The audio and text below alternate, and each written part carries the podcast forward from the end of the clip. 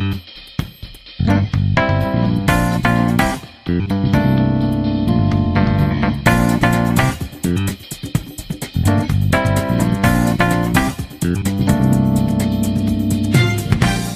Senhoras e senhores, bem-vindos ao Game Design de Bolso, mas dessa vez diferente. Se você está ouvindo esse episódio extra do Game Design de Bolso nas suas agregadores de podcasts, saiba que esse episódio também foi gravado ao vivo lá no canal do YouTube do Game Design de Bolso. Então, se você quiser acompanhar esse e outros episódios que provavelmente a gente vai fazer ao vivo por lá, entra no nosso canal, se inscreve que muita coisa boa vai começar a aparecer por lá também.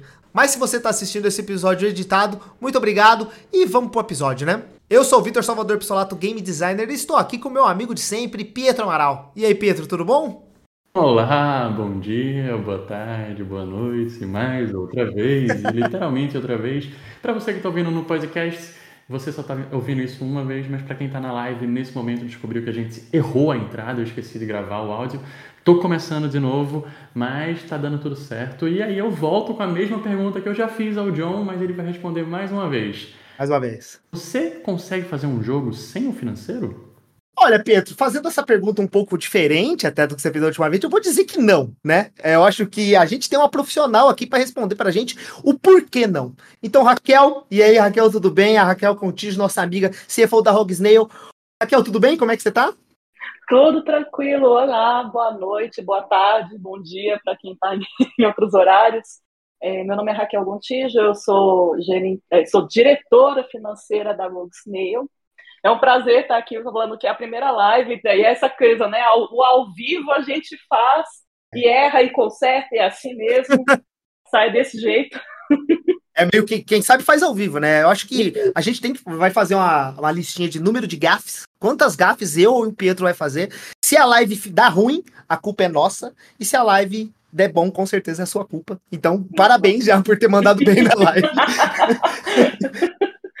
é, isso mesmo. Maravilha. Raquel, primeiramente a gente comentou da, da Rogue Snail, né? Você é a CFO da Rogue Snail, mas eu queria que você desse também, além de sua profissão agora, um resuminho de quem você é, onde você já, já trabalhou, só pra galera que tá ouvindo, que a gente já viu que tem uma galera ali no, no chat ali, conversando.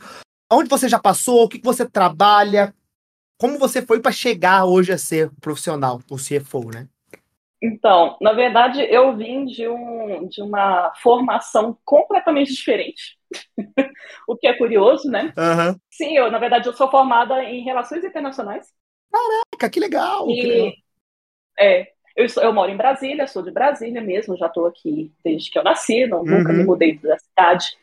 É, e eu comecei na área de jogos, na verdade, meio que por acaso. Por quê? Porque eu tinha um colega de, de escola, de segundo grau, que montou uma empresinha de jogos aqui em Brasília, porque a gente brincava, gostava de jogar jogo e eles gostavam de brincar de jogos. Ele foi fazer ciência da computação na faculdade, Sim. montou uma startup de jogos, que é a Behold Studios. Total, que legal. Sim. E aí, basicamente, eu estava estudando para concurso da área legislativa. Nada a ver. nada a ver. Nada, nada a ver. Só que eu tava assim, ah, eu tava estudando tudo e aquela coisa de vida de concurseiro que a gente estressa pra caramba. Falei assim, vou pegar um emprego de meio período, porque aí eu faço alguma coisa da minha vida enquanto eu tô aqui para não, não, conseguir, não perder meu tempo, né? É, faz uma grana e distrai um pouco a cabeça também, né? Exato, é. E aí, eu, aí ele estava precisando de uma secretária bilíngue que entendesse um pouquinho de administração de empresas. Uhum. Eu tinha trabalhado com administração de empresas na Embaixada da Coreia, que não tem nada. Nossa, cara, que currículo é esse, mulher do céu? ok. Aí, basicamente, eu comecei como é, meio período de secretária bilíngue na, na Behold. Uhum, que chique. Que basicamente, assim, o que, que eu fazia? Tudo o que não é atividade fim de uma empresa de jogos. Porque essa empresa de jogos no Brasil, como vocês conhecem, a grande maioria dos jogos autorais no Brasil são feitos por empresas bem pequenas. Geralmente são, vamos fazer um joguinho, junta três, quatro amigos, fazem uma empresa, uhum. né? Eu era o sexto elemento, praticamente, da empresa de cinco. Exato. Provavelmente você era o que mantinha aquela empresa estável mentalmente, quase ali, né? Pra falar a verdade. É. É, mas eu, eu, já tava, eu já era nerd, sempre fui, sempre gostei de jogar, ah, já jogava legal. RPG desde adolescente, sempre gostei dessas coisas. Então, na verdade, para mim era um ambiente que eu já estava muito acostumada a me sentir em casa, tá? Apesar de uhum. ser a uhum. única mulher da empresa, eu me senti em casa, sempre me senti. Eu fiquei na Behold Studios 10 anos, praticamente. Nossa! A é, Behold é de 2000 o quê? 2007, 2006, por aí? Isso. Eu entrei em outubro de 2013, agora está fazendo exatamente, agora em outubro faz 10 anos que eu tenho de profissão na área de jogos. Ah, que legal, que legal. Agora está fazendo 10 anos que eu estou nessa área. E aí, basicamente, a Behold foi crescer, eu cresci junto com a Behold, fazendo a parte administrativa. A Behold também pegou alguns aportes de, de financiamento público, né, pelo Cine, uhum. para fazer o, o Aerospace, que saiu alguns anos atrás, logo antes da pandemia. É, e aí, quando a gente precisou de começar a entender é, como é que se faz finanças para a administração pública, quando você pega dinheiro público, esse dinheiro ele é todo amarrado, ele é todo cheio de, de meandros, existem toda uma coisa que você tem que ler a, a, as leis, você tem que entender o que, que é que está sendo aplicado ali, porque uhum. são coisas que você pode gerar problemas muito sérios caso você não siga corretamente. E aí eu fui, já tinha esse background de estudar para concurso, tudo, e sabia interpretar e ler leis, comecei a ler, especializei nisso. Fiz a prestação de contas, e aí, na época, a gente tinha o nosso espaço de co-working aqui em Brasília, que era o, a Indie Warehouse, não sei se vocês conheceram em algum momento na de vocês, ou ficaram sabendo? Eu era a criança que queria, sabe? Ai, caraca, que é. legal, os caras têm uma casa fazendo jogos, sonho de criança, claro, um pouco mais novo, né? Isso. Mas ficava babando uhum. lá na época, que legal. Você tava lá, que legal. Eu tava, na verdade, eu conheci o meu marido na Indie House. ele veio para trabalhar na Indie House. Tá tudo ligado. Ele é, porque ele é, ele é, game dev lá do Rio Grande do Sul, ele fez faculdade na Fevale, e aí ele veio para Brasília para trabalhar com a Behold. E a gente se conheceu lá, hoje em dia a gente está casado. Uhum, que legal. É, e aí o que, que acontece? A gente teve essa, essa mudança toda lá no Galpão. É, outras empresas estavam trabalhando e estavam precisando de alguém que soubesse mexer também com essa parte de prestação de contas, que é uma coisa muito delicada, muito complicada. E aí o, o, o Marcos Venturelli, que era conhecido do pessoal da Behold, me pediu para que eu ajudasse ele no edital que eles tinham pegado na Rogue Snail. E aí eu comecei a uhum. trabalhar com a Behold e com a Rogue Snail. E a Rogue Snail cresceu, explodiu. Hoje em dia a gente está com quase 60 funcionários. Nossa, e ao longo desse tempo eu fiquei a cargo de tocar a parte financeira, que foi aquilo que a gente. Lá desde o início eu fazia várias coisas e fui me especializando, fui afunilando até chegar na parte só do financeiro. Né? É basicamente isso. É, você meio que de alguma maneira já tinha o background e quando alguém, o pessoal tava precisando, você era a pessoa específica ali. Que legal, que legal. Meio que as duas coisas se linkaram, né? Que legal. Uhum. É, e foi meio por acaso, na verdade, mas Sabe aquela coisa assim, tipo, a, eu nunca imaginava que eu ia dar certo finanças. Se me perguntasse a Raquel de 20 e poucos anos saindo da faculdade, ah, você se vê trabalhando com finança? Eu ia falar nunca, de jeito nenhum. É, total. Mas quando a gente começa a trabalhar com isso, de repente descobre que às vezes tem coisa que você acha que não vai dar certo, mas que dá muito certo. Eu, eu vou falar para você que eu não faço a menor ideia. E eu acho que a próxima pergunta é sobre isso. Você já está comentando aí pra gente, né? Contratos, finanças, conseguir fazer edital e tudo mais. E bom, eu nunca. Eu fui o programador, game designer, sempre estava ali no chão de fábrica, que a galera fala, né? Uhum. Ah, tentar fazer a, o coisa para melhorar os KPIs, tentar fazer a feature nova para melhorar o, o, o, engajamento e tudo mais, mas toda essa parte monetária eu não entendo nada. E aí eu queria que você tentasse pra gente, num pitch de elevador mesmo, ou, claro que não, né, de uma maneira um pouco mais palatável para alguém que não entende nada, o que, que você faz diariamente? Estou ali na Rogue Snail, provavelmente você deve estar nas reuniões ali, conversando com o pessoal, mas no seu dia a dia, qual é o seu trabalho? O que, que você tá fazendo ali, sabe? Uhum. Na verdade, depende, o, o trabalho de CFO depende basicamente do tamanho da empresa que você está falando. Porque geralmente, Perfeito. se uma empresa ela é maior, ela, aí o trabalho de CFO ele vai ser um pouco mais restrito a certas coisas, né? Uhum. geralmente, assim, o que, que é o trabalho essencial de um diretor financeiro? É olhar para as finanças no sentido de se preocupar com a longevidade da empresa. Então, assim, fazer as coisas serem sustentáveis fazer hum. com que a, a, empresa chegue no final do mês com dinheiro para pagar as contas e pagar os funcionários, tá? É, no, ver, no verde. E só que nessa coisa envolve muitos detalhes, dependendo do tamanho da empresa. Por quê? Porque se você tem uma empresa pequena, que geralmente é o caso do, das empresas no Brasil, o que, que acontece? Esse trabalho de gerenciar a finança e fazer o pagamento das contas recai sobre alguns sócios. Então, geralmente, uma pessoa que é game dev, que não entende nada de finanças, geralmente vai falar assim: não, gente, o fulano é melhor com o número. Então, ele vai ter que separar uma hora do trabalho dele da vida, é, da semana dele, para entrar lá no banco e passar o, o boleto.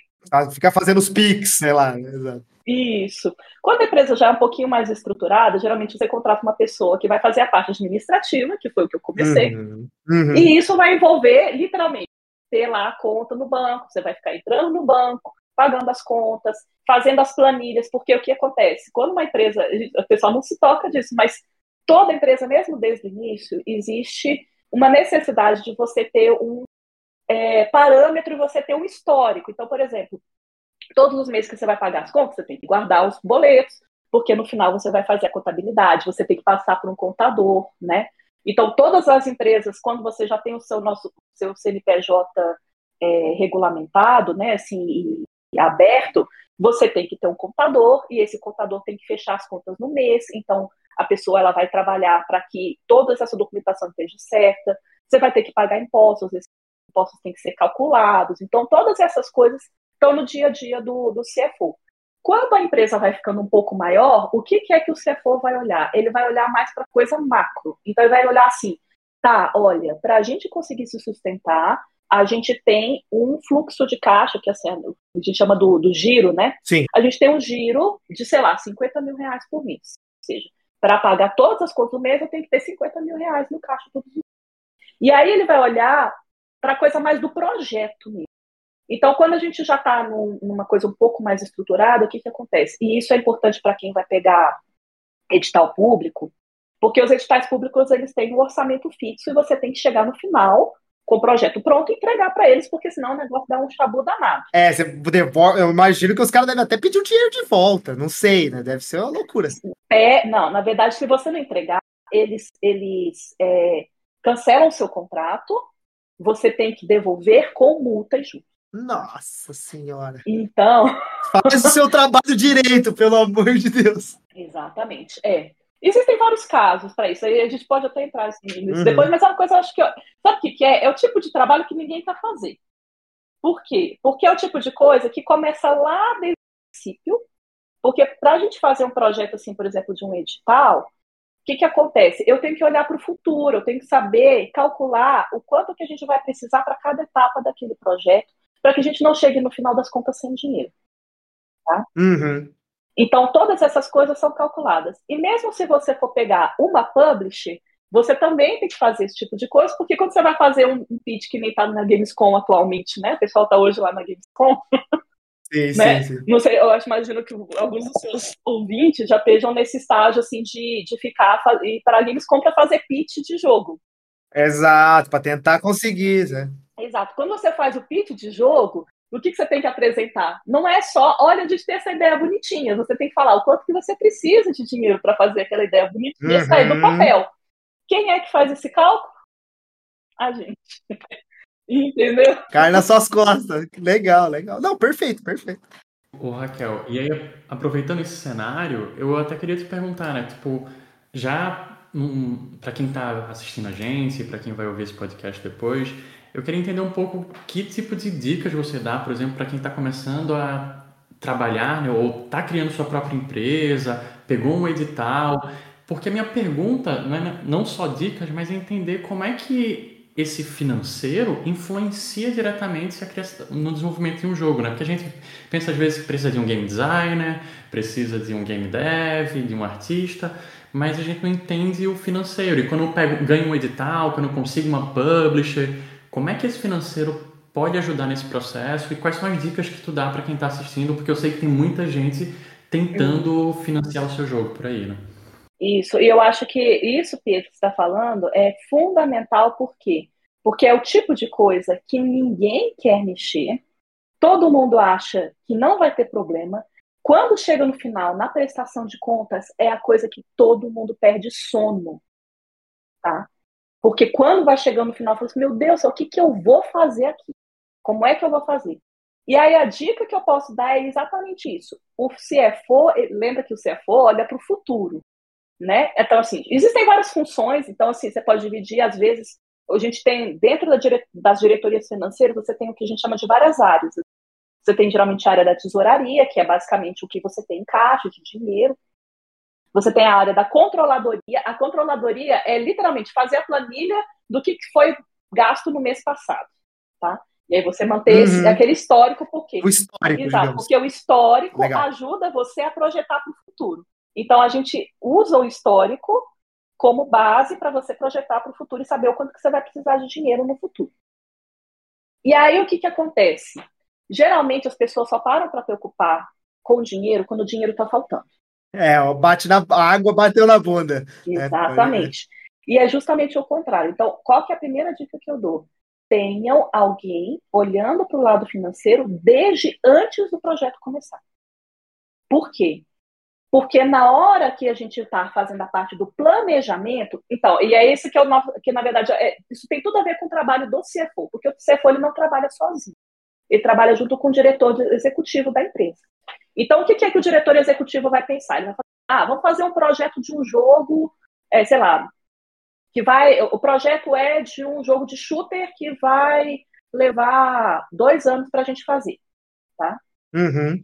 E aí ele vai falar assim, então a gente vai fazer aquelas planilhas de gestão de projetos, que vai falar assim, a gente vai passar três meses na pré-produção, vai fazer isso, isso e isso, até chegar no protótipo, vai prototipar, vai levar os pitches lá para a Gamescom, a gente vai pegar um aporte de X, nesse momento vai ser X, é, e aí a gente vai fazer X, Y e Z durante tantos meses, vai chegar na, na pós-produção, vai fazer isso, isso, né? Então, todas essas coisas você vai calculando lá no início, porque já é uma coisa que a gente vai aos poucos aprendendo quanto de tempo que a gente leva para cada uma dessas coisas. E ele vai sentar com o diretor, de, diretor financeiro e vai falar assim: olha, gente, Raquel, a pré-produção vai levar três meses. E nesse período de pré-produção de três meses, eu vou precisar, a gente vai precisar de dois artistas 2D, a gente vai precisar de um game design, a gente vai precisar de dois programadores, um sênior e um júnior, uhum. entendeu? E ele vai fazer o escopo da coisa, e aí o diretor financeiro vai fazer o quê? Vai colocar tudo isso na ponta do lápis, quanto que custa cada um deles, quanto, que, quanto de impostos que vai gerar, que você vai ter que pagar.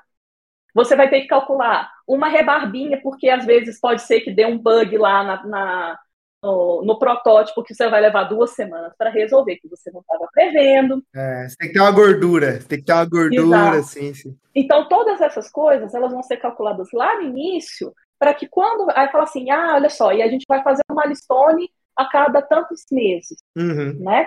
E aí você vai programar a entrega do milestone, se o milestone atrasar, eu tenho que ter dinheiro em caixa para pagar. Se o milestone atrasar duas semanas, tem o tempo até a gente entregar a milestone, a milestone ser aprovada, voltar, eu fazer a nota para emitir lá para a publisher, para a publisher mandar o câmbio para o Brasil, o câmbio chega no Brasil, às vezes o banco bloqueia o câmbio, porque às vezes você não tem limite no caixa, e aí tem todo o negócio. Então, o CFO vai fazer o quê? Vai lá com o banco, uma das coisas mais importantes de função do CFO é justamente essa, esse contato que a gente tem, que a gente tem que lidar com os bancos e com os gerentes e lidar com a parte de contabilidade. Então a gente tem que falar com os contadores, tem que falar com os bancos, tem que ter uma boa relação com os gerentes dos bancos para que a gente consiga liberar as coisas mais rápido, né? São coisas importantes. Acelerar o exatamente. Isso, então assim, aí eu tenho que calcular, por exemplo, que eu sei que se, a, se o, o a Milestone é, foi entregue no dia, sei lá, 15 de agosto, que eu vou estar com esse dinheiro em caixa só daqui a três semanas. E aí eu tenho que calcular tudo isso para que não falte dinheiro no caixa. É, porque, no final das contas, o que você quer é pagar a galera e tirar essa preocupação monetária, eu imagino, do resto da galera, para todo mundo trabalhar tranquilo, né? E Isso, aí você é. pega essa, esse, esse job, né? Legal. Uma, uma outra pergunta que eu queria ter, você comentou bastante aí sobre esse vai e vem, né? Fala com os bancos, mas também você falou sobre esse vai e vem, como por exemplo, eu tenho um, um edital e eu passo. O quão vai e vem é é, você tendo que falar com essas outras pessoas? É diariamente? É semanalmente? Como, como é o, o tete a tete com esse tipo de gente? Então, geralmente assim, não tem um período específico, porque depende das demandas. Se você está com as coisas, e aí essa questão da, da, da previsão, quando você, quanto mais você faz essas coisas previamente, então, por exemplo, um edital, se você já tem isso previamente preparado, quando você vai fazer, tipo, quando você vai executar, você já pega as notas fiscais, coloca numa pasta. Tem que ser uma pessoa muito organizada, tá? O CFO ele precisa ser uma pessoa muito organizada. Eu para ver. Por quê? Porque tem que ser uma pessoa que tem que estar tá com o calendário em dia, tem que saber os prazos, tem que saber as datas, por exemplo, saber data que vence, que vence as contas para não atrasar, porque senão você paga multa e às vezes as multas são altas. É, tem que saber é, calcular também, então tem que saber a quantidade dos cálculos. E tem que ter, por exemplo, é, se eu paguei alguma coisa no edital, é muito chato com isso. Se você, o dinheiro sai da conta do edital, tem que estar a nota fiscal certinha. E se você vai fazer isso só no final do projeto, você vai ter que lidar com dois anos de, é, de extrato. Entrega de papelada. Tem que sair catando os, os comprovantes e as notas fiscais e batendo coisa com coisa, imagina. Uhum, uhum. Agora, se você faz isso desde o início, se todos os meses você está fazendo aquilo, você chega no final, a prestação de contas está quase toda pronta. É, já tá redondo. E também você treinou, né? Também. Eu sei, faz mais rápido, né? Pô, tá aí, tem que Isso. ser organizado. E haja planilha. Então. Pelo que do jeito que você tá falando aí, tem que ter uma planilhada de infinito de, de números, né? Caramba. É, tem coisas que ajudam. Então, por exemplo, várias, é, tipo, existem as planilhas, mas hoje em dia existem várias ferramentas até simples, tipo Google Docs, Trello, Mira, uhum. Miro, né? E várias dessas coisas ajudam a gente a se organizar melhor. Assim. E aí facilita muito. Muitas coisas a gente não consegue fazer, não precisa mais fazer manualmente, né? Mas essa relação com os bancos e com os computadores, em geral, ela, ela acontece meio que naturalmente ao longo desse processo. Então, a gente não tem um trabalho assim todo dia, o dia todo. Geralmente é você ficar pensando, aí você faz. Tem alguns dias que você reserva para fazer planilha, tem outros dias que você vai e fala com um banco. Ah, eu já sei que mês que vem eu vou ter que fechar cando com o banco, então eu já me preparo alguma semana para isso, porque vai, vai demorar, coisas nesse sentido. Eu queria explorar um pouco esse cenário do, do financeiro, né? Até pegando um, um comentário do Wagner aqui que ele fala, ah, quando você tem um histórico é mais fácil você fazer essa parte orçamentária, mas quando não tem esse histórico complica um pouco. Contudo, uh, o que eu quero trabalhar consigo é a gente vê muita gente quando vai para publisher também não tendo uma noção de como pedir um dinheiro. Como é que eu peço? Porque eu não tenho nenhum histórico, eu não fiz isso antes. Você que já deve ter trabalhado com algumas publishers, com, né, nesses processos assim, uhum. como é que eu devo organizar até para poder vender o meu projeto, né? Então, de novo, aquele, aquela pergunta, tem muita gente aqui que deve estar tentando se vender. O que é que eu preciso mostrar ali? O que é que é importante, até mesmo da sua experiência, o que é que você acha que as publishers ou os editais, eles querem ver que aquela equipe tem ciência do que está fazendo? E como é que o financeiro uhum. pode apontar isso? Exato. É, na verdade, como é que o financeiro, como é que é assim, eu imagino que todas as publishers adoram quando as empresas chegam e mostram que elas que elas estão sabendo o que, que elas estão fazendo, que na verdade não é tão complicado quanto você imagina. Do mesmo jeito, por exemplo, vocês já, vocês já fizeram uma viagem? Sim, tem que organizar tudo, assim. Como é que você organiza uma viagem? Você não faz planejamento assim, tipo, ah, eu sei que se eu comprar passagem de avião com uns três meses de antecedência, eu consigo colocar lá e ver as datas que vão ficar mais baratas. Sim, né? perfeito. E aí eu consigo economizar ali. Se eu ficar duas semanas, eu vou ter que gastar 50 reais no almoço, 50 reais no jantar, então eu vou precisar de pelo menos tantos reais por dia, você multiplica pela quantidade dos dias que você vai, né? É esse tipo de trabalho que, que geralmente faz a diferença, porque se você monta uma planilha, e não é uma planilha assim, tipo, ah, mas eu não sei quantos, quantos, é, quantos por exemplo, game designers eu vou precisar para o meu projeto. Em geral, se você está fazendo um projeto, o primeiro projeto da sua vida, você não vai fazer com um time gigantesco, né? Geralmente você vai fazer o quê? Você vai fazer uma game para fazer um prototipado, do, né? Você vai fazer um protótipo. Você vai prototipar um jogo numa game jam E esse protótipo do, do, de Game Jam, você já sabe mais ou menos quanto tempo que cada pessoa leva para as coisas. E você vai contratar aquelas pessoas que já estão ali, porque dificilmente você vai precisar de mais que aquilo. Ou então, você já vai saber que, olha, eu sei que eu vou chegar, tipo, porque a gente não conseguiu fazer isso daqui porque a gente tem um tava, tava faltando um artista no nosso time, uhum. né? Então você vai colocar o quê? Colocar o orçamento para mais um artista. Entendi. Coloca o número, é. né? Então, geralmente. Soma no pacote. E vê se tem dinheiro para fazer isso. Então, o que, que acontece? Se você chega para publisher, você não precisa mostrar essa planilha, tá? É uma planilha que você vai fazer para você, dependendo do tipo de empresa que você está montando. Se você, tipo, se você não tem empresa nenhuma, não tem MEI, é só MEI, por exemplo, né? Que você vai pagar todo mundo por, por PJ, dá para você calcular mais fácil os impostos que vão ser pagos. É, mas se você é uma empresa de médio, aquelas MS, né, de, de, é, empresa de pequeno porte, você coloca ali uns 20% em cima do montante total que você vai receber, vai ser, vai embora com imposto, né? Porque os impostos no Brasil são caros, tá? Isso é importante lembrar. E aí esse negócio, quando você chega numa publisher e fala, mas por que esse valor é alto? Assim, porque os impostos no Brasil são caros, a gente tem um, um encargo tributário gigantesco lá. Se eu, se eu te falar um valor menor, eu vou conseguir terminar o projeto, mas vou pagar tão mal os meus funcionários que eles podem até fugir da empresa. Fala assim. Uhum. Entendeu? Eles vão desistir do projeto no meio e eu quero entregar para você. Porque a gente precisa faturar. Que legal, que legal. Você entende? Não é um negócio super difícil de fazer. Se você demonstrar esse tipo de coisa e justificar e falar assim, mas, ah, e aí você faz o quê? No final dessa conta, você acrescenta 30%.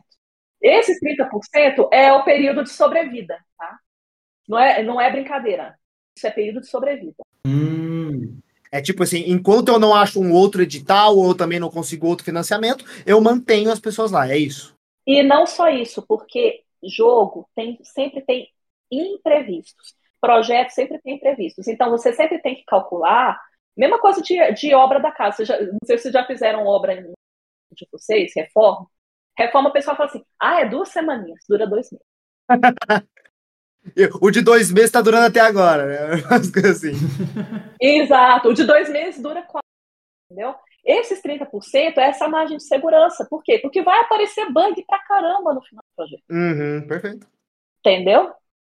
E às vezes você fala, meu Deus do céu, aí você vai falar, não, agora eu vou a minha, os meus colaboradores ficarem em crunch sem pagar hora extra para resolver bug. Não, é primeiro que você tá. É, vai todo mundo ficar morrendo de raiva. É, a pessoa vai embora, você vai perder o projeto, o projeto pode até ficar pior, dado toda essa experiência. Total, total. Exato. Então, essas coisas, a gente fala assim: ah, mas isso aí é para você faturar isso. Não é. É. Não é. É porque você realmente precisa se prevenir Justamente por quê? Porque você está preocupado com a longevidade da empresa. A gente quer que as empresas cresçam, elas querem que a gente continue trabalhando na indústria, uhum. né? E não que a gente fique aqui miserável, meu Deus. É, ficar correndo atrás do pão de amanhã, assim. Deve ser, putz. Exato. Bom, Raquel, a outra perguntinha que a gente tem aqui, né, é o seguinte. Bom, você trabalha, né, você já está trabalhando há 10 anos como CFO em desenvolvimento de software de jogos, né? E bom, eu queria entender primeiramente duas perguntas. A pergunta mais geral é: o que você como CFO precisa saber de desenvolvimento de jogos para fazer o seu trabalho? Uhum. E a outra pergunta é: o que, que muda se é que existe alguma necessidade que você precisa saber, o que, que muda de desenvolvimento de jogos para um outro software qualquer, como se fosse um software de banco ou uhum. Uber, por exemplo, sabe? O que que você o que que você coloca a mão, digamos assim, e precisa entender do assunto para fazer o seu trabalho? Então, eu acho que é o seguinte, uma pessoa de financeiro, é, vamos lá, primeiro, pouquíssimas pessoas que estão em formação de finanças entendem ou gostam que assim algumas então, eu acho que agora a nossa ponto tal que as pessoas estão começando a olhar para a gente como oba vou aqui especializar na área de jogos. Mas eu te digo assim eu, eu conheço pouquíssimas pessoas que se interessam em fazer a área de financeiro para jogos tá? É, eu não sei fazer um jogo tá? Mas ao mesmo tempo eu já estou na área há algum tempo eu sou uma pessoa naturalmente curiosa e eu brincava já, tipo, eu te falei, né, que eu comecei na Behold. Falou que jogou, jogava. Eu jogava, e não só jogava, como Saulo Camarote, que é um, do, um dos sócios fundadores da, da Behold, era meu colega de segundo grau, a gente fazia joguinho junto, uhum. naqueles game maker velho pra caramba. Sim, XD. Então, assim, a gente brincava com essas coisas, é, XT. Então, assim, a gente brincava com essas coisas já desde dessa aquela época. Então, para mim, assim, eu, a, a, o, os, uma pessoa do financeiro não precisa necessariamente fazer um jogo mas entender como é que é o processo, o que, que é que está envolvido, assim, tipo, uhum. saber que, por exemplo, ah, o, o, o jogo, ele, ele é o quê? Eles são códigos de computador e que você vai colocar, geralmente, em ferramentas, porque, ah, em geral, a gente não cria as nossas próprias engines, né? A gente usa engines é, externas, tipo, sendo é, Unity ou sendo é, Unreal ou qualquer outra que as pessoas é, vão criando por aí.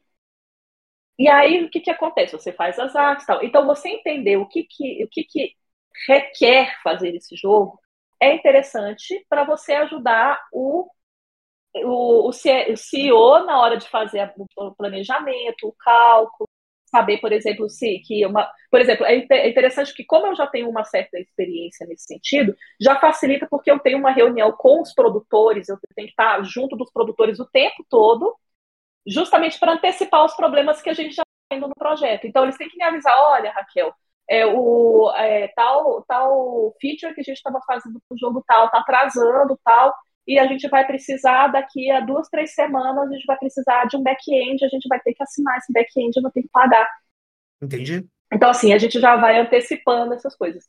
E você entender um pouquinho, mesmo que seja disso, já ajuda muito, porque facilita você entender qual que é o processo e o que, que é necessário para chegar no final do processo, tá? E outra coisa que é muito particular, que geralmente as pessoas que mexem com finanças de jogos, aliás, finanças em geral, geralmente as pessoas pensam muito no, no financeiro de varejo, que é assim, que é basicamente, por exemplo, o restaurante. Você vai comer no restaurante, o restaurante compra comida, faz lá, paga os, os, os cozinheiros, os, os garçons e tudo, entrega o prato na sua mesa, você paga lá com o cartão e eles recebem um monte de dinheirinhos todos os dias. Vários picadinhos, né? Sim. Vários picadinhos, né? Que é, o, é, é a ideia do varejo. Então você tem um fluxo de caixa de entrada e saída o tempo todo. Geralmente na produção de jogos, não. Você passa dois anos produzindo o jogo para faturar lá no final de dois anos. Então você precisa de quê? Calcular muito bem todo o processo para que você consiga sobreviver a, lançar o jogo, e além do jogo, você vai colocar nas plataformas, por exemplo, você vai colocar na Steam, vai colocar na Apple, até a Steam fechar o mês, gerar o relatório, faturar e chegar para você, às vezes demora até de três a seis meses. Então você tem que ter um tempo aí também. Nossa. Entendeu? Então todas essas coisas. Você tem que ter toda essa gordura, gordura assim, essa sobrevida Sim. que você comentou, né? Tudo isso tem que estar tá calculado. Tudo isso tem que estar tá calculado. E o financeiro, na ele precisa entender desses processos, porque fala assim, por exemplo, se você está trabalhando com uma publisher, você não, dificilmente você vai ter milestone todo mês. Então você tem que calcular tanto o tamanho de trabalho que você vai ter uma milestone para caber, sei lá, em dois meses, né? Para você calcular direitinho quantas features você consegue fazer em dois meses, mas você também tem que calcular o quanto de custo, o quanto de giro que você vai ter em dois meses para não chegar nesse final desses dois meses e estar tá sem dinheiro. Então todas essas coisas têm que estar tá bem bem azeitadinhos. Por isso que a gente tem, é, na verdade, grande parte do trabalho do CFO é o quê? Conversar muito com as pessoas dentro da empresa. Bater papo com a galera, alinhar muita coisa, né? Isso. Entender o que é que está acontecendo. Raquel, eu acho muito legal que você está aqui conosco, porque você vai conseguir responder um, uma coisa que eu sempre quis trazer como tópico do podcast, assim, e, hum. e não é fácil a gente falar sobre isso, que é como a economia global pode influenciar, por exemplo, a minha produção de jogos. Pô, eu, eu sou um jogo, desenvolvedor indie, por que eu devo me preocupar se a economia global tá boa ou ruim? É, como é que esse efeito da economia global deve, vai afetar a minha empresa? Porque isso é um ponto que não só o CFO, mas eu acredito que até o CEO, né? Quem tiver, você está com a sua empresa, precisa entender, até mesmo eu me vi já como desenvolvedor durante a pandemia ou durante problemas de é, de inflação e tal, é, entender que, pô, uhum. talvez a gente não vai conseguir atingir a nossa meta ali. Então, como é isso? Como é que o cenário global influencia a minha empresa? O que é, quais são os cenários que tu vê que pode causar isso aí? Uhum. É, e aí vai depender, esse tipo de, de, de, de efeito vai depender do tamanho da sua empresa, do seu projeto, tudo, mas é porque a gente acha que não, mas tudo afeta a gente. Primeira coisa do porquê que a economia global afeta a indústria de games. Porque apesar da gente produzir aqui no Brasil, a gente não vende no Brasil. a gente vende globalmente, tá? Então, aí já está a primeira coisa. Porque, por exemplo, se a economia global está no processo de crise, provavelmente isso vai afetar não só as pessoas que estão comprando jogos, mas, e aí especialmente, vão afetar as empresas internacionais e os fluxos de caixa que vão gerar os fundos das publishers. A gente está vendo isso na prática agora. Não sei se vocês estão cientes, ou tão, imagino que vocês devem estar vendo por aí. A quebradeira que tá, que começou lá nas techs no ano passado, e começou uma quebradeira que começou a fazer o quê? Um monte de layoffs. Quantos layoffs a gente teve em empresa brasileira de jogos esse ano? Olha, muitos, muitos. Muitos amigos nossos foram afetados, assim, sabe? Nossa, é, vários amigos foram afetados diretamente no sentido de perderem os seus empregos, mas a gente pensa só no perder o emprego, mas não é só perder o emprego. Isso afeta todo mundo em algum nível. Então, por exemplo, quem está chegando em final de projeto agora e que está indo para a Gamescom é, para tentar fechar novos projetos para o ano que vem, né? Nova, que vai começar outros projetos para o ano que vem, está encontrando muitas portas não é fechadas necessariamente, mas está difícil, porque para as próprias publishers está difícil juntar esse dinheiro. Então, eles estão fazendo o quê? Segurando aquilo que eles, já, que eles ainda têm de dinheiro porque eles falam assim: esse dinheirinho que eu tenho é o último, eu preciso aplicar ele muito bem. É, eu tenho que dar um tiro muito certeiro, né? Exatamente. Então, o que, que eles estão fazendo? Estão preocupando mais em, em pegar empresas que eles já conheçam ou que tenham um histórico bom no mercado, que sejam mais estabelecidas. Não estão uhum. querendo arriscar muito ou fazer projetos que sejam muito caros ou que tenham de sejam empresas muito novas que eles não conhecem as pessoas que estão envolvidas. É, isso gera tudo isso, né? né? Então, a economia global tem a ver muito com isso. Por quê? Porque grande parte dessas publishers, eles também, na verdade, eles são, ele é uma, são uma empresa que a gente considera dentro da indústria de finanças internacionais o que a gente chama de empresas de alto risco, porque, na verdade, a nossa indústria de jogos é de alto risco, porque tem duas coisas que o pessoal, o pessoal de, né, assim, tipo, imagino que o pessoal de jogos não entenda muito disso, de, dessa parte de finanças, mas a gente tem várias medidas de. É, existem os indicativos financeiros, né? Duas coisas que geram o risco, que fazem com que aquilo seja alto risco, que é o produto demora para sair, tá? Porque os nossos ciclos de produção é Sim. de pelo menos seis meses, para um jogo muito simples, é um, seis meses. Um jogo médio, um ano, dois anos, pode chegar a dois anos e meio no máximo, né? Mais que dois anos e meio já começa a complicar é, já é um jogo quase assim double A ou de grande porte, né? de médio para grande porte.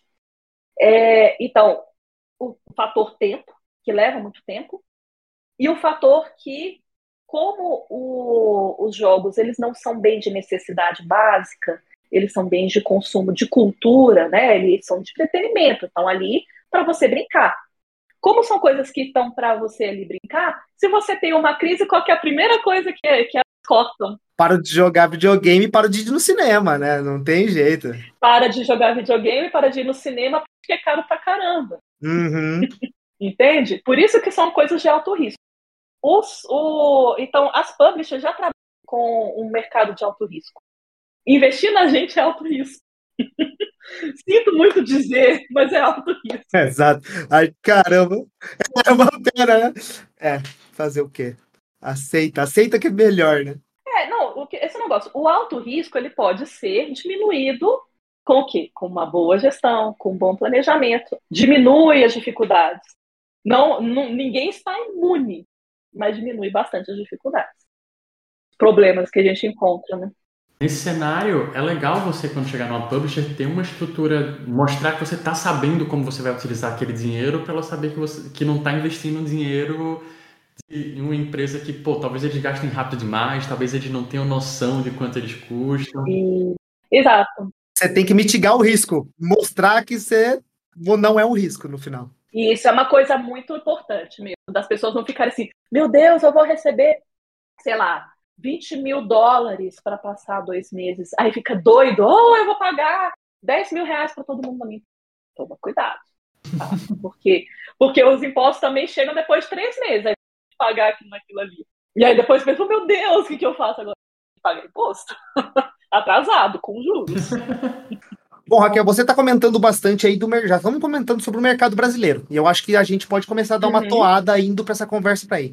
E eu queria ouvir mais de você, né? A gente tem uma noção, né? A gente comentou, 2023 está acontecendo todos esses acontecimentos, aconteceu os layoffs. Mas o mercado brasileiro ainda assim existe e ele tá muitos produtos muito legais sendo desenvolvidos. A própria Rogue está fazendo ótimos jogos, né? Ah, o nosso, eu também trabalho numa empresa brasileira muito legal, a gente está desenvolvendo nossos jogos lá.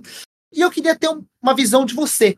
Tenho uma visão mais de CFO mesmo. Como que você acha que está o mercado brasileiro, né? Como é que está ele hoje? E o que que qual é o reflexo que a gente passa principalmente para fora? A imagem do Brasil. É, eu acho que é interessante assim, a gente, eu, eu como eu estou há 10 anos na, empresa, na, na indústria de jogos, eu vejo que quando eu entrei, a gente, eu não posso dizer que a gente é amador, porque a gente nunca foi amador, tá? É, jogo, fazer jogo é um trabalho, e eu acho que isso é muito importante, as pessoas é trabalho, e é trabalho sério, é trabalho duro, tem que saber fazer, e não é brincadeira, né? Uhum. Desde então a gente já tinha essa noção, mas a gente não sabia como fazer as coisas. Então a gente foi aprendendo na prática, fazendo joguinhos pequenos, fazendo uma coisa aqui, outra coisa ali, aos poucos você vai aprendendo. Por isso que eu falo assim: ah, como é que eu vou saber fazer cálculo? Na prática. Então, como é que você faz? Batendo a cabeça e descobrindo. Né? Batendo a cabeça. Mas como é que você faz? Começa pequeno. Uhum. Começa pequeno já é uma coisa muito boa. E a gente começou pequeno, a indústria de jogos começou pequena. Hoje em dia, a gente já não é tão pequeno assim. A gente já está numa certa maturidade. A gente está num patamar atualmente que eu considero, eu imagino que assim, tipo, e eu tenho, por exemplo, o pessoal da Braguense, que eu tenho conversado, a gente tem trabalhado bastante juntos. É, o que, que a gente tem percebido? Que a gente está chegando no patamar que a gente tem várias empresas nascentes, algumas empresas que estão quase alcançando uma autossustentabilidade, estão se tornando empresas estáveis e sustentáveis por conta própria, mas a gente não tem ainda essa capacidade como indústria de se sustentar sozinho, só com o lucro que a gente gera dos nossos jogos, tá? Então, e o que isso significa? Significa que nós não estamos no nível de startups, Existem algumas startups, lógico. Claro, eu tô, sempre tem. Toda a indústria, quando ela já está num certo nível de maturidade, tem gente que está lá na ponta, está ajudando as pessoas que estão aqui começando agora.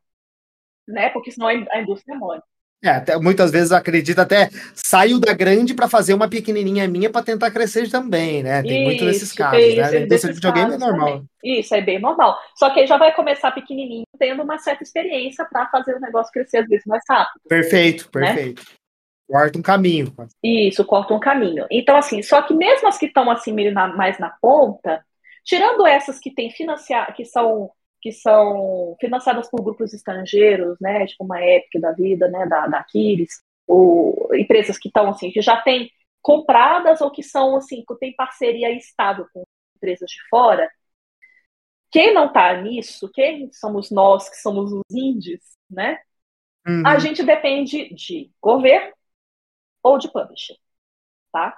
Porque a gente Sim. não tem, consegue fazer o nosso ciclo econômico inteiro ainda para chegar no final desse ciclo e conseguir pagar as contas só com o nosso, com o nosso, com o nosso faturamento próprio.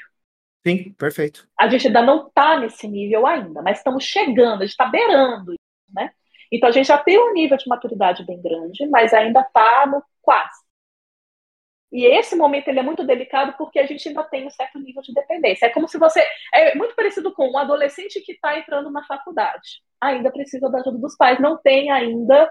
Pode até fazer um estágio ou pegar um emprego de meio período, mas não consegue pagar um apartamento sozinho. Exato. Pode até estar tá fazendo a faculdade particular, a faculdade pública, que é grátis, né? Isso. né? Mas ainda precisa de uma grana para pagar. Pra... Entendi. Perfeito.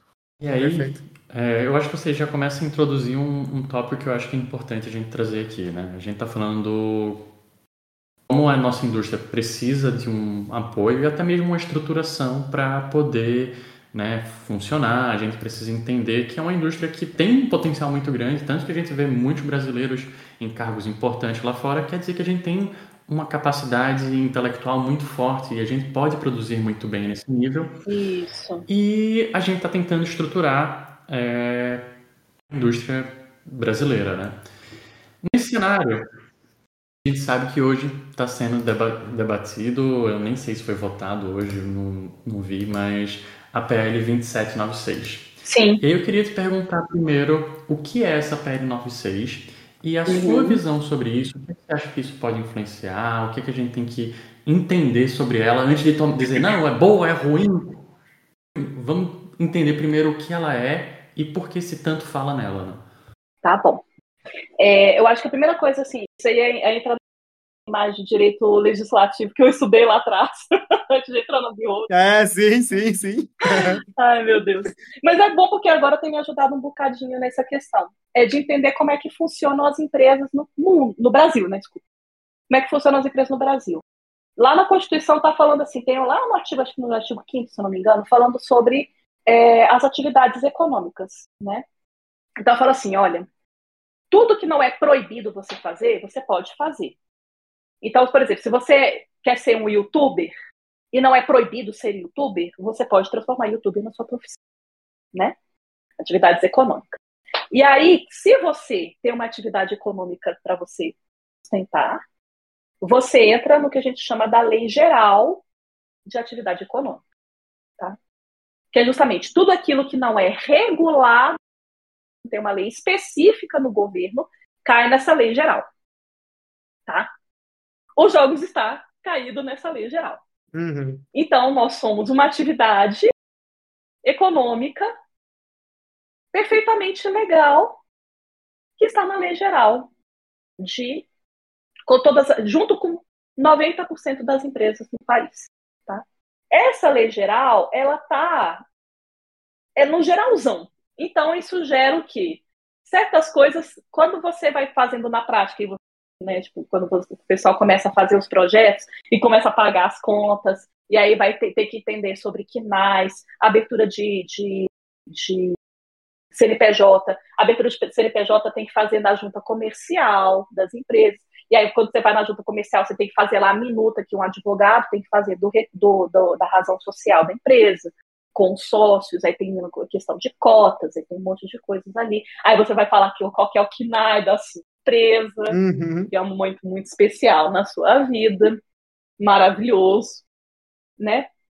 E aí você descobre que como a gente está na lei geral, nós não temos é para jogo, não específico, tá?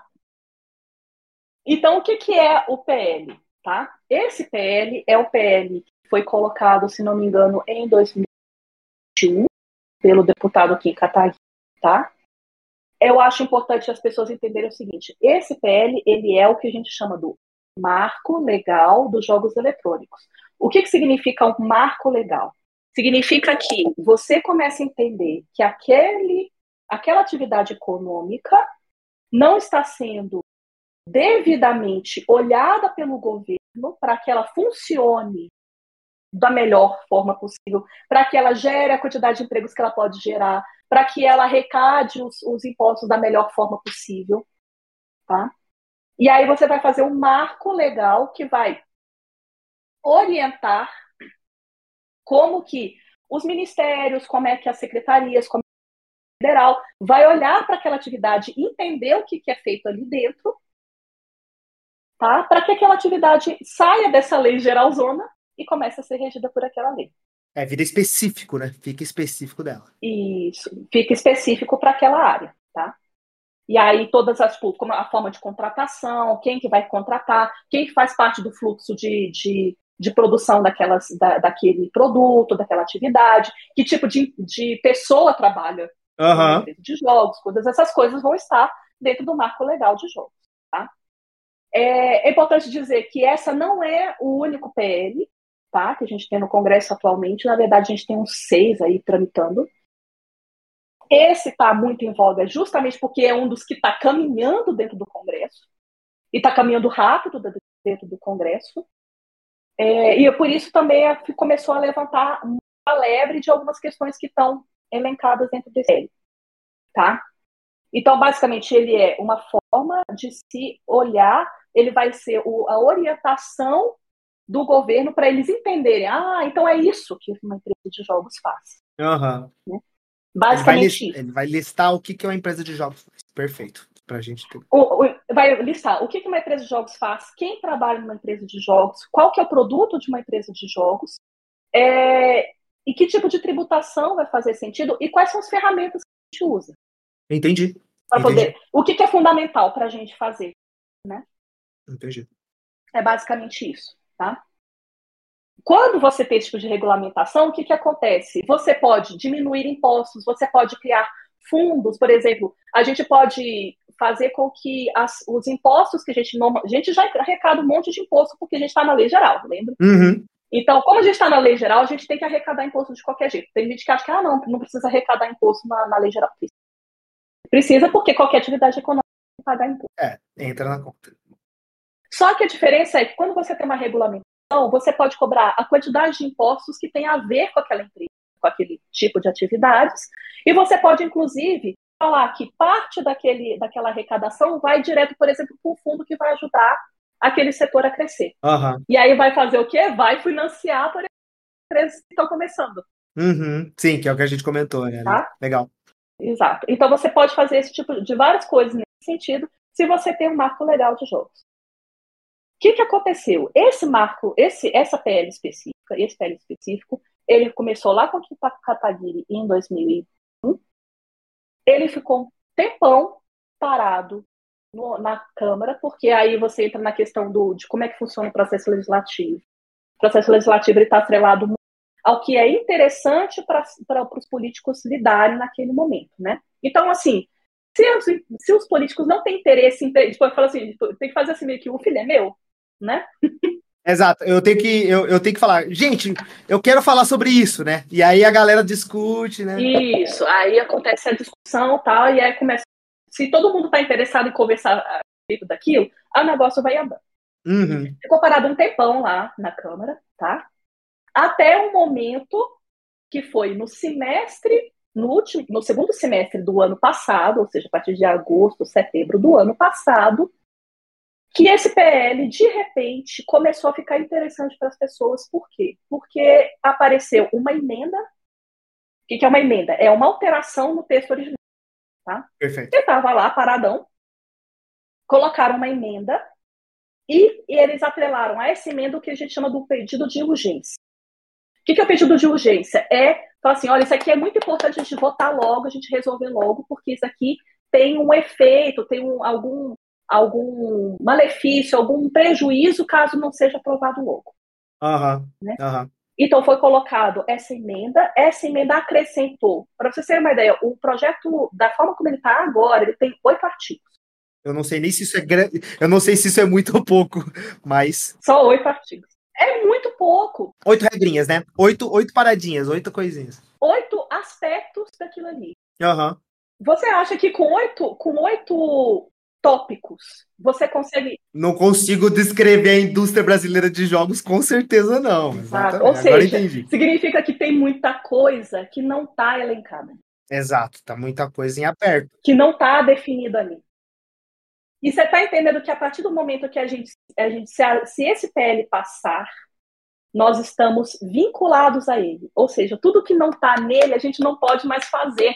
É, é isso. Não é nem o que nós vamos poder fazer, mas ele, tipo assim, ele limita, pelo que você está me falando, ele está nos limitando, de certo modo, até de descrição do que, que a gente faz como profissionais, né? Exato, é. E aí tem um monte de outras questõezinhas, assim, que a gente pode até entrar com mais detalhes, mas assim, ele já não define muita coisa, né? Uhum. E aí é, esse, essa, veio essa emenda, tá? Essa emenda acrescentou no finalzinho, tipo, lá, é, marco legal dos jogos eletrônicos e dos fantasy games. Que aí ele inseriu essa, essa figura do fantasy games, que é basicamente algumas empresas que trabalham com um aspecto que é parecido, não é igual, mas é parecido com loterias esportivas. Tá? Entendi. Eles não funcionam da mesma forma, mas é mais ou menos a, as loterias esportivas. Assim, existem algumas coisas que eles realmente são, se aproximam mais da gente. Mas qual que foi o problema disso? Eles colocaram essa emenda, colocaram um regime de urgência. Esse PL foi votado é, ano passado em outubro. Ah, então aconteceu uma votação. Ele foi, não, ele foi aprovado em regime de urgência na Câmara dos Deputados em outubro do ano passado, durante o período eleitoral.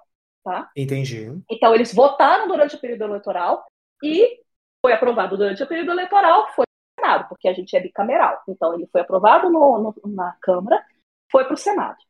No Senado, ele ficou um tempo ali meio, não parado, mas ele, ele foi processado, levou um tempo, porque como a gente teve mudança de governo, todas essas coisas, tipo, o mundo, é, o mundo Brasil parou de outubro do ano passado até fevereiro, março deste ano, porque toda a administração pública estava se reorganizando. É, estava né? mudando.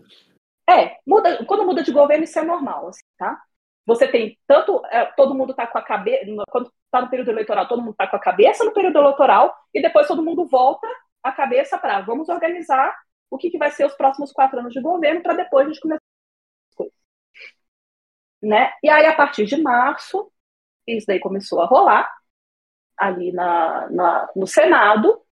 Lá para abril e maio, o pessoal da Abra Games ficou sabendo que esse PL estava correndo no Senado. Por que isso não foi visto antes? Eu realmente não sei porque eu não Abra Games, tá? Uhum. Não sei como é que foi o processo lá, mas é normal coisa no sentido assim, ninguém, tipo, nós estamos fazendo jogos, a gente não está olhando para o Congresso. Exato. A gente não está lá abrindo para ver os PLs que estão tramitando, se está sendo aprovado no, na no comissão tal, se, se foi aprovado, se não foi aprovado, qual que é o conteúdo. É, e se um tem a ver comigo, exato. exato. Teria que ter o quê? Teria que, a gente já teria que estar uma maturidade de indústria, que a gente teria uma Abra Games bem maior, muito mais forte, que tivesse um pessoal de relações governamentais ou de direito né, uma assessoria de direito ali, que estaria olhando para o que é que está rolando ali no Congresso, que tivesse relação com, com jogos, para a gente saber isso com mais clareza, né? Mas o que, que aconteceu? Quando isso veio à luz, a gente falou assim, ixi, tem, tá cheio de problema ali. Uhum. Tá cheio de coisa que não está definido direito. Então, por exemplo, no, no artigo 2, ele fala o que, que, é, são, o que, que são jogos eletrônicos.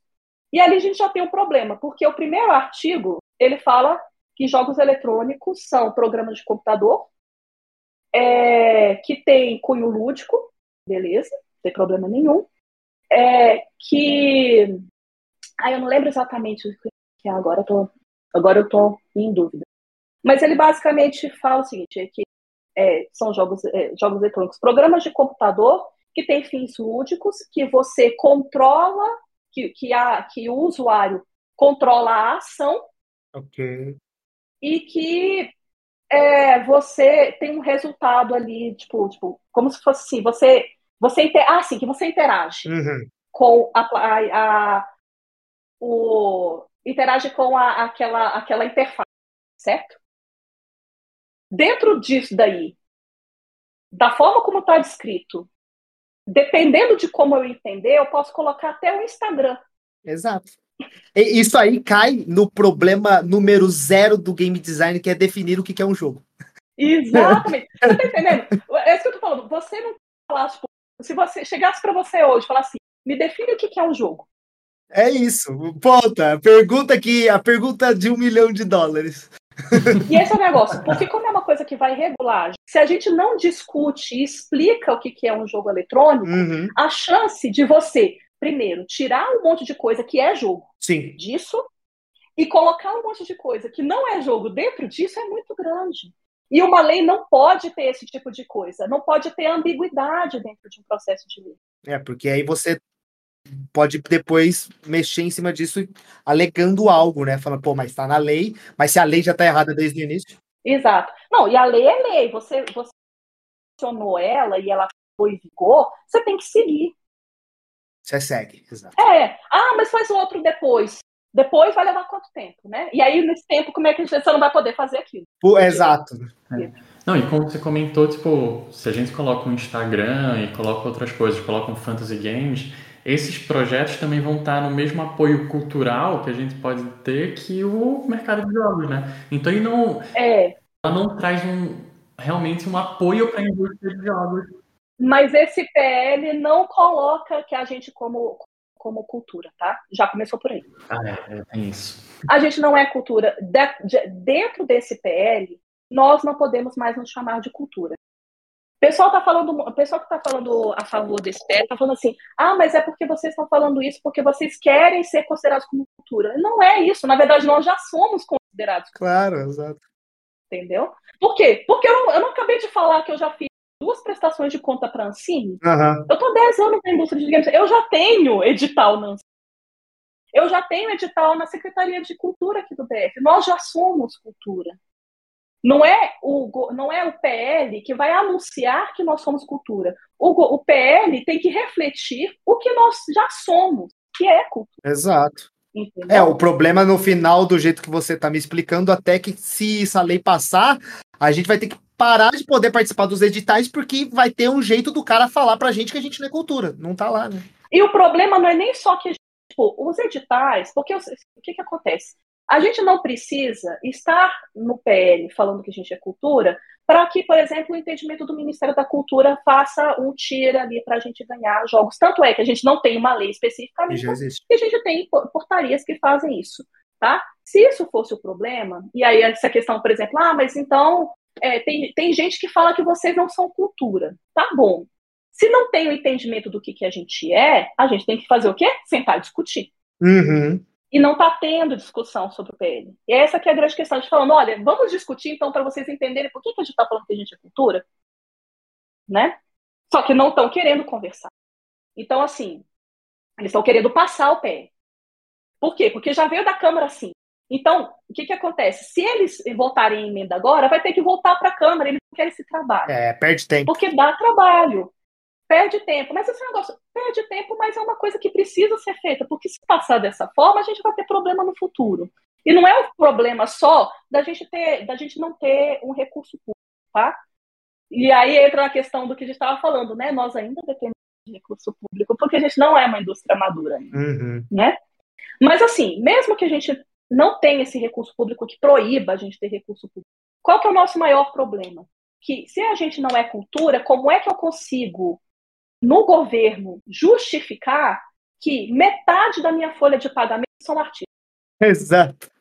Exatamente.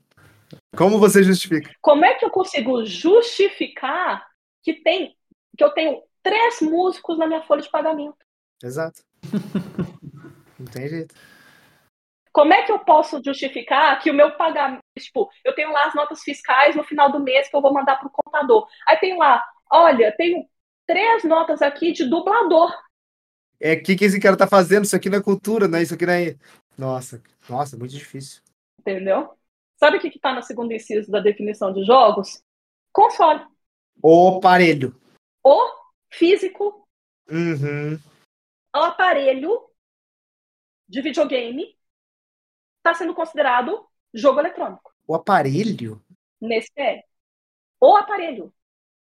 Por quê? Porque tem um, o artigo 5 que está colocando a gente como lei de informática. O que, que é a lei de informática? São, é, são basicamente assim, uma forma de você incentivar a produção de chips e coisas assim, tipo, você financiar com isenção de impostos, tá? Mas isso é para produção de inovação. Um produto que já vem pronto, importado do exterior, que serve para a gente jogar um videogame, isso não é produção e isso não é desenvolvimento. Eles estão querendo esticar o, o, entendimento da lei de, de, de informática para fazer com que os PS5 fiquem mais baratos. Só que isso ah. não vai rolar porque isso é inconstitucional, porque espichar é uma lei que já existe. Uhum. Porque o entendimento não é esse. Tá?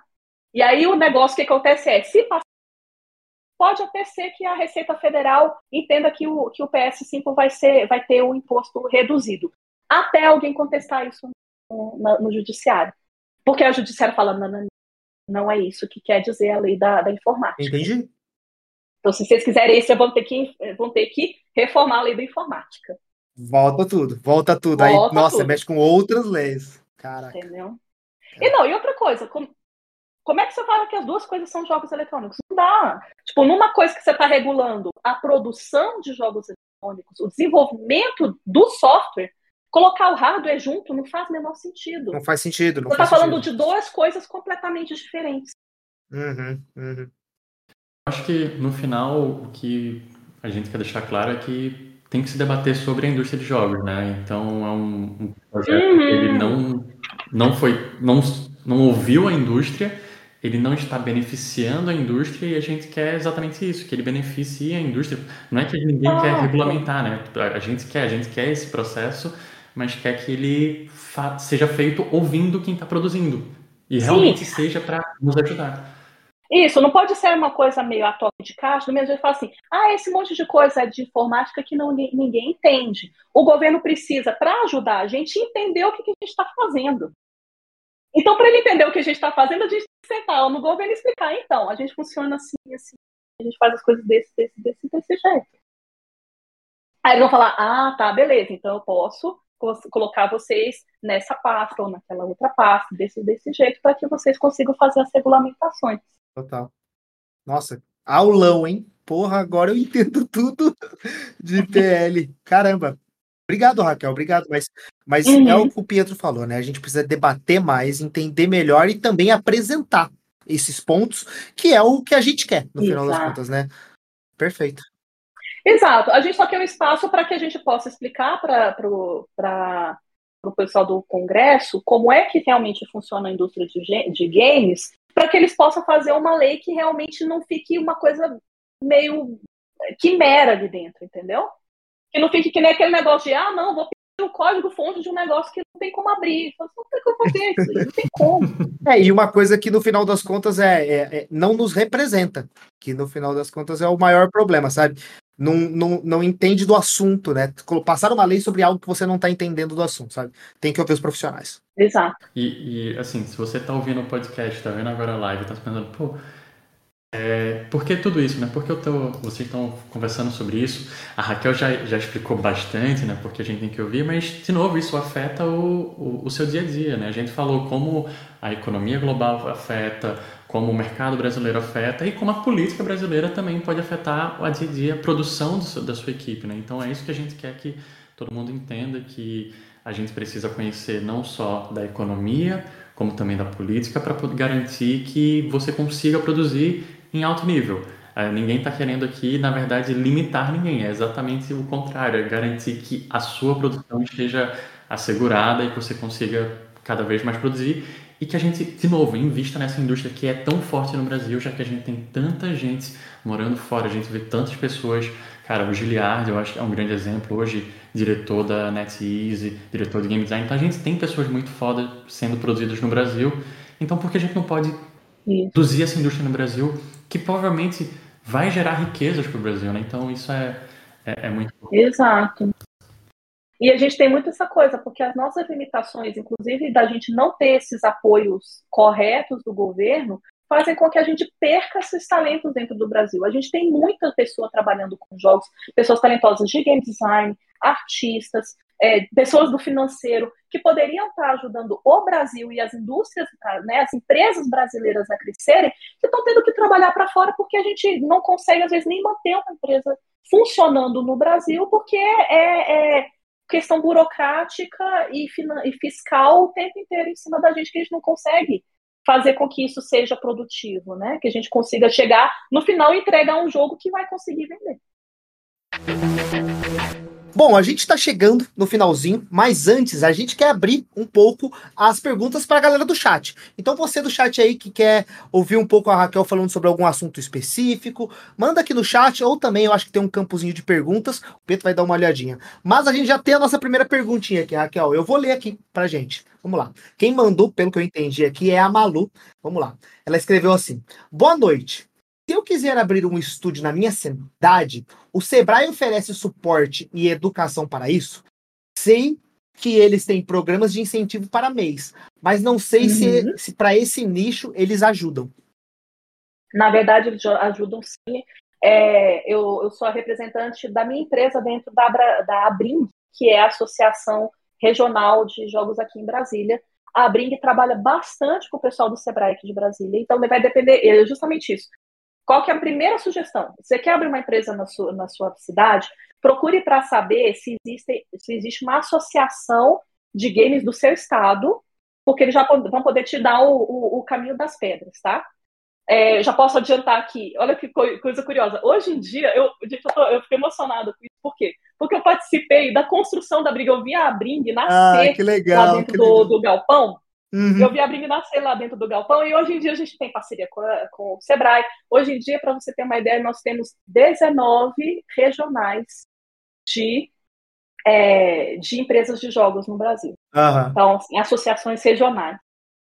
Várias dessas ainda estão nascentes. A Bring já é uma que já uma, com uma certa relativamente estabilidade Por já ter mais tempo, né? Exato, já tem um pouco mais de tempo. Mas a gente tem, inclusive, existe. O, o Sebrae tem sempre ajudado muito a gente. Então, por exemplo, o Sebrae do Rio de Janeiro já deu uma pessoal sobre captação de recursos no Sebrae do Rio de Janeiro, que eram pessoas que estavam fazendo um curso, que é um curso gratuito. Isso é legal, porque tem vários cursos gratuitos lá. O Sebrae do DF estava fazendo um recentemente também, de formação que traz os, os desenvolvedores que já têm mais experiência para ensinar, para dar o caminho das pedras, para falar como é que você abre um CNPJ, como é que você faz o KINAI, como é que você constrói as coisas, o que dá para fazer, como é que você faz um planejamento financeiro, como é que você faz o um planejamento de projeto, né, gestão de projeto, como é que funciona essas coisas básicas. Então, tem cursos gratuitos, tem curso online e algumas, alguns Sebrais regionais têm já essas parcerias com as associações regionais dos seus estados, que fazem cursos presenciais ou online específicos para o pessoal da, da área de jogos, tá? Então, aí depende do estado que ela tiver. Legal, perfeito. Pô, muito obrigado. É, Pietro, mais alguma perguntinha? Tem uma pergunta agora do Wagner. É, ele quis voltar na questão da PL. É, o que, é que a gente pode fazer para que ela venha a ser melhor estruturada. Então a pergunta é, eu como desenvolvedor, né, não estou atua, atuando uhum. diretamente uhum. na política, tem algo que eu possa fazer Sim. hoje? Olha, nesse momento, o que, que é muito importante é as pessoas que são da área de jogos ou que têm interesse, né, assim, nessa discussão que a gente está falando, falam assim, mas a gente precisa discutir isso. Façam movimentos, por exemplo, entra lá no, no, no site do Senado e fala que aquilo ali você quer que seja discutido manda carta para o pessoal, né, teus e-mails públicos, senadores, manda uma, um e-mail para pro senador, os senadores lá e fala assim, olha, pede para esse, PL passar nas comissões para que a gente possa discutir ele, é importante que a gente fale isso, isso daqui vai ser importante para a indústria, sabe? Isso é uma das coisas mais importantes. Então, colocar na, na internet, falar, gente, vamos falar, vamos entrar lá, vamos pedir para o pessoal falar é, para discutir mais isso, vamos pedir para fazer uma audiência pública. Existem várias ferramentas, né, governamentais para se fazer isso, né? Mas é basicamente fazer com que os que os senadores entendam que existe um interesse da sociedade que aquilo seja discutido e não simplesmente votado. Porque para eles, eles falam assim: não, se ninguém está falando nada, é porque está tudo certo e você vai passar esse PL porque vai ser bom para a indústria. A não ser que a gente fale: olha, isso daí não está legal, não. Pelo amor de Deus. Eles não vão né? saber. Uhum. Sim, maravilha. Obrigado. Bom, a nossa. Acredito que a nossa última perguntinha aqui, antes da gente ir para a nossa pergunta final, que é um clássico aqui, mas vamos lá. O nosso amigo jovem mandou uma mensagem para a gente aqui, ó. O jovem é muito bom, né? É, o, o jovem é o nosso, trabalha comigo ainda. Ah, é? é? É sim, o apelido é jovem, né? Um abraço para ele. Uhum. Bom, o jovem pergunta aqui pra gente. No geral, o que é pior em cobrança de resultado e burocracia? Um edital público ou um investimento privado? Ah, sem dúvida nenhuma, nenhuma, nenhuma edital público, tá? Por quê?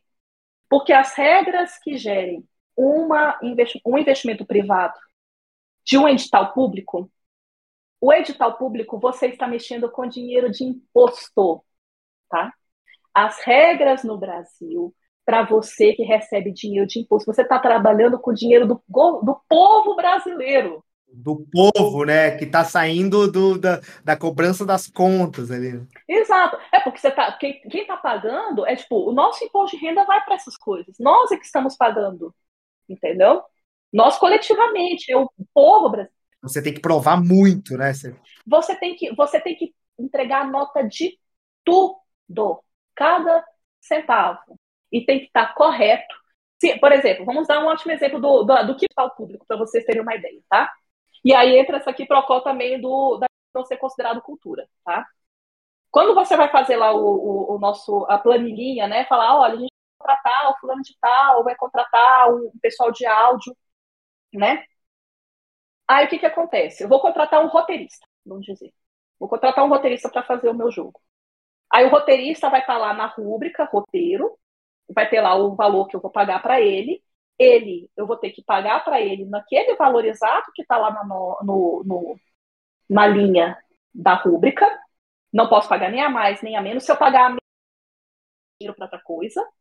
Já começa por aí, uhum. tá? Porque para você usar para outra coisa, você tem que pedir um você tem que pedir fazer um, um, aditivo, você tem que solicitar ao órgão que permita, você tem que justificar, tem todo o negócio. Tá? Ou seja, uma burocracia danada. Ó, já aí já é uma burocracia. Muita burocracia, meu Deus. Já cansei, exato. Então, por isso que tá, tá tudo atrelado ali com o que você fez de, no orçamento. Se os valores de mercado mudaram, meu filho, que pena para você. Você vai ter que tirar esse dinheiro de outro lugar. Tá? Não pode tirar do edital público. Chora, exato. E aí, o que, que acontece?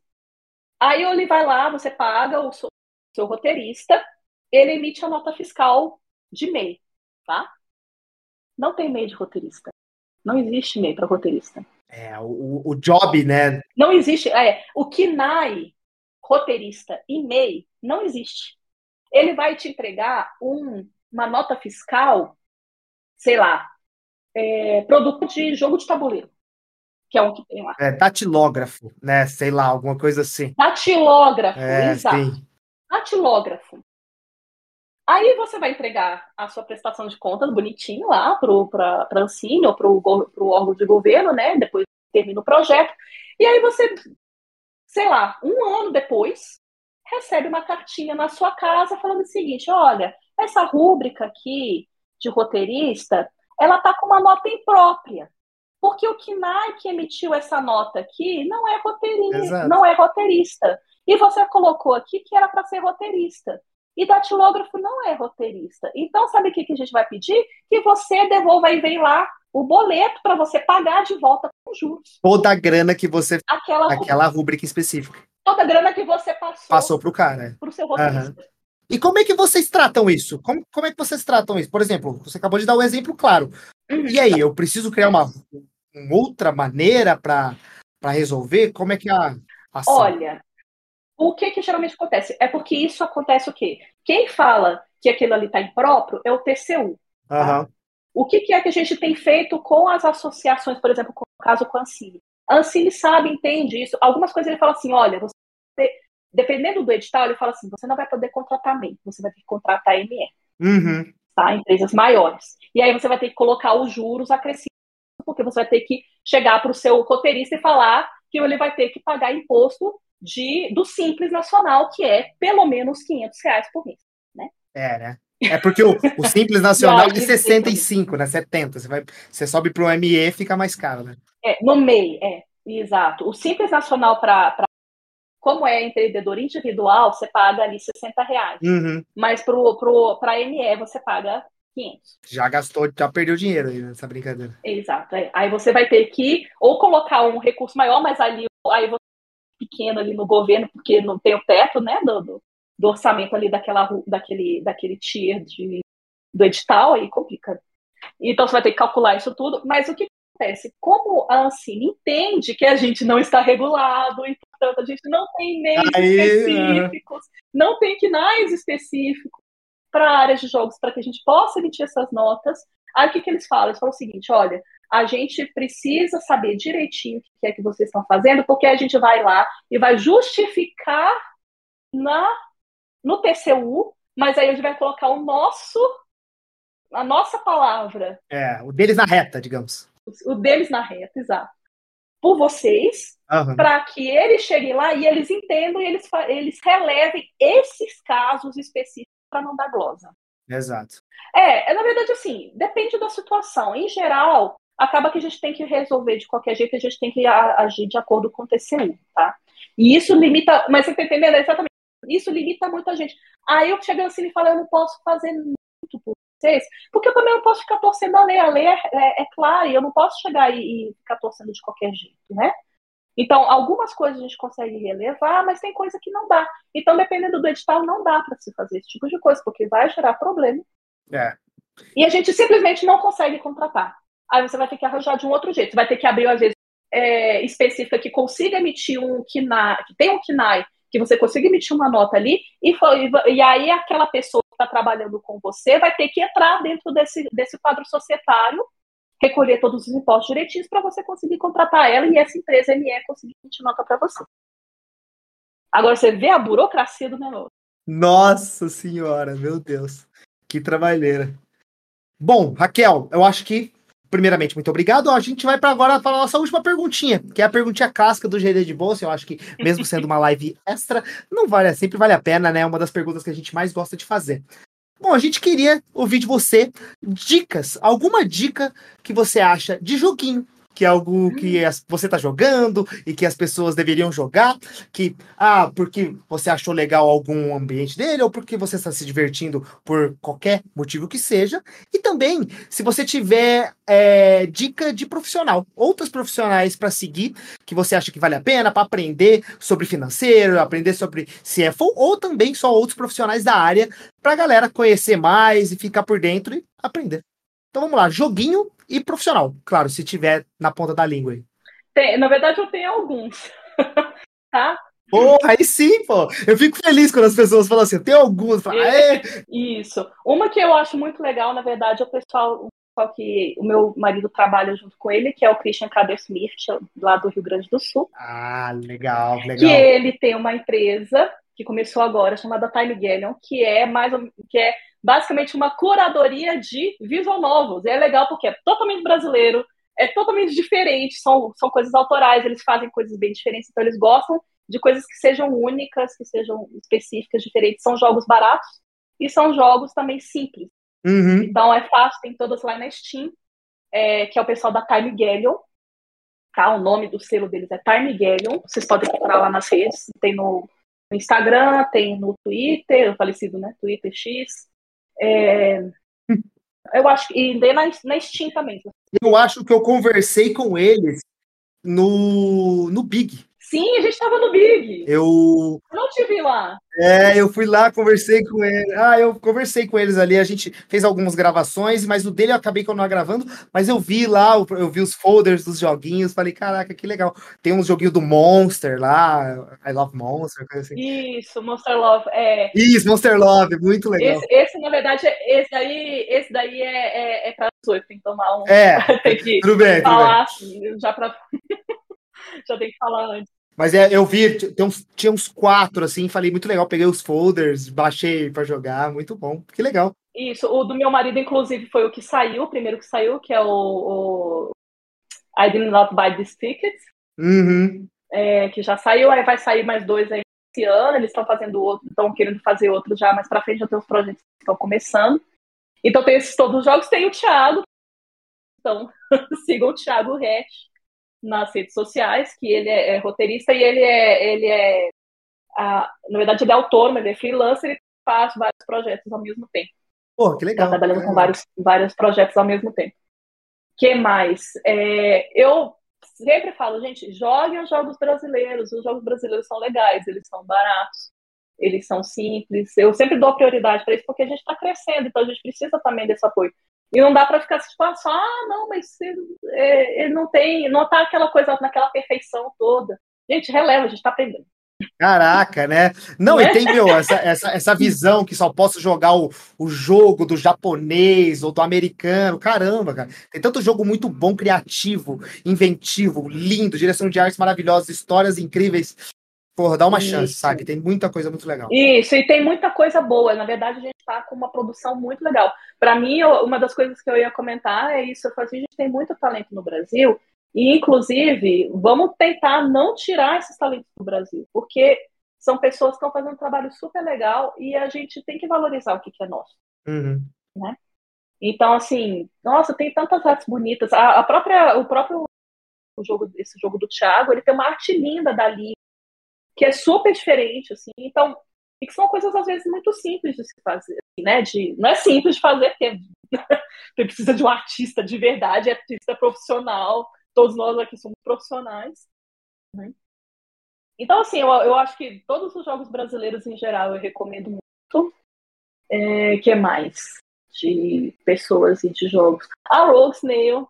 Ah, claro, legal. Não, o, o, o, jogo que você está desenvolvendo, né? O Relic Hunters. Também é um maravilhoso. Isso, o Relic Hunter Legend, que agora a gente saiu agora do, do Closed Beta 2, uhum. na segunda parte do Closed Beta. A gente já está nos finalmente do desenvolvimento, eu não posso ainda falar quando é o mas tá perto. Porra, eu, eu já joguei o beta, porque tava, teve o beta aberto, eu joguei, muito legal, muito legal. Uhum. Parabéns. É, tá divertido o jogo, uhum. tá bem legal. Maravilha. Raquel, muito obrigado. Foi ótima a nossa conversa. Eu acho que para a nossa live, como a gente falou, a gente está testando aqui os ares. Você foi incrível. Acho que a gente aprendeu muito. Foi muito legal tudo que você passou para a gente. Também muito obrigado por todas as informações. A galera, eu vi que já estava agradecendo sobre as informações da PL ali. Uhum. E, bom, queria agradecer novamente e deixar um espaço para você abrir, para falar o que você quiser. Fica à vontade. É, na verdade, eu só queria agradecer vocês por me receberem com tanto carinho. que isso. né? Eu acho que a gente realmente precisa valorizar a nossa nacional, sabe? A gente ainda está aprendendo muita coisa, mas a gente já caminhou tanto até aqui que eu acho que é importante a gente valorizar o quanto que a gente já, já cresceu nesse sentido, né? Em todos os sentidos. Então, é, eu, na verdade, eu queria dar parabéns para a indústria de games no Brasil, que inclusive está agora sendo homenageada na SCOM, Sim, sim, eu fiquei sabendo. Né? Nós, somos, nós somos o país homenageado esse ano na Gamescom. Gente, é vocês têm noção grande, que a Gamescom é o maior, é o maior evento de jogos no mundo atualmente. Tá maior do que a E3. É, exato. Tá mais importante do que a E3. E o pessoal tá indo lá com, com né, super empolgado, participando da rodada de negócios. Então, valorizem, vão lá para a rodada de negócio, façam os pitches, comecem a participar. Ah, sim, pois é, participem das Game Jams também. As pessoas que querem começar a trabalhar com jogos, aproveitem, tem tanta Game Jam boa, tem o pessoal da, da Game Jam, por exemplo, que a gente ajudou agora no mês de agosto. A gente sempre é parceiro deles, está sempre fazendo junto é, esse trabalho. É muito legal, tem vários, vários Game Jams que estão surgindo, que ajudam as pessoas a aprenderem, a molhar um pezinho na indústria. Então, vão se desenvolvendo porque a gente vai crescendo muito com isso. É isso. Né? E a gente e, e é que a gente sempre comenta também que a, a gente quer se ajudar, né? A indústria também ela é muito aberta, muito receptiva. Então, se você está começando, ou até o cara que já é o CEO da sua empresa, bate um papo, conversa com ele, chama para trocar uma ideia. A gente está sempre apoiando. O game design de bolso é um, uma tentativa de tentar também espalhar um pouco essa palavra. E a gente só quer realmente que a indústria decole, né? Que é, é o sonho, né? Isso. Muito bom. Muito obrigado novamente. Obrigada, viu, pelo espaço. Tamo junto. Bom, e também, Pietro, valeu demais, cara. Cara, como sempre, foi um prazer ter você aqui, Raquel. Foi, foi um presente, na verdade, você ter vindo até aqui. Eu queria agradecer muito a Mari pela sua indicação. Eu acho que a gente aprendeu muito e mostrou que, pô, eu acho que muita gente pode pensar, pô, por que eu preciso entender financeiro? Mas você traz a importância de aprender e a importância disso no, dentro do dia a dia e como isso pode ajudar você a conseguir financiamento, conseguir manter sua indústria, conseguir manter o seu jogo desenvol sendo desenvolvido. Então, muito obrigado, porque eu acho que você trouxe de uma forma muito simples. Eu, eu, pelo menos, aprendi bastante e acho que a forma que você explicou, a gente aprendeu muito.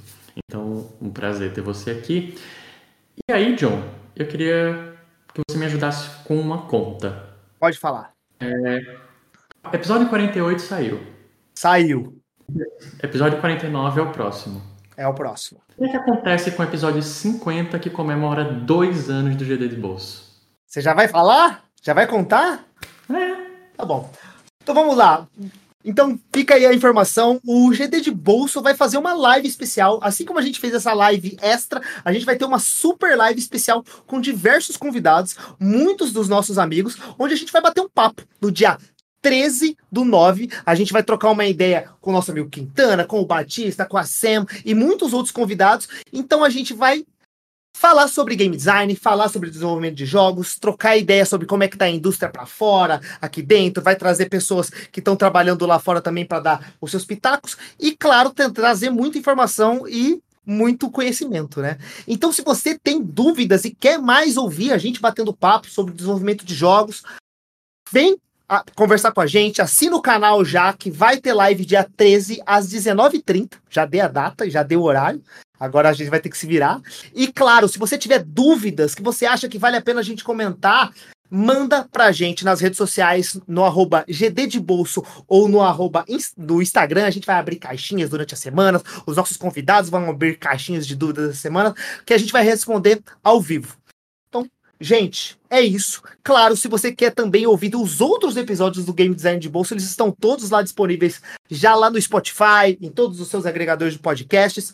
É, tem muita coisa boa. Esse episódio que você está ouvindo agora, se você não viu ele, você vai ver a versão dele gravado lá também, com a nossa amiga querida Raquel. E, bom, falei demais, né? É... Muito obrigado. Muito obrigado a todo mundo que participou. Muito obrigado a todo mundo que assistiu a live até aqui. Um beijo no coração de todo mundo e tchau, tchau. Tchau. Tchau, tchau. tchau.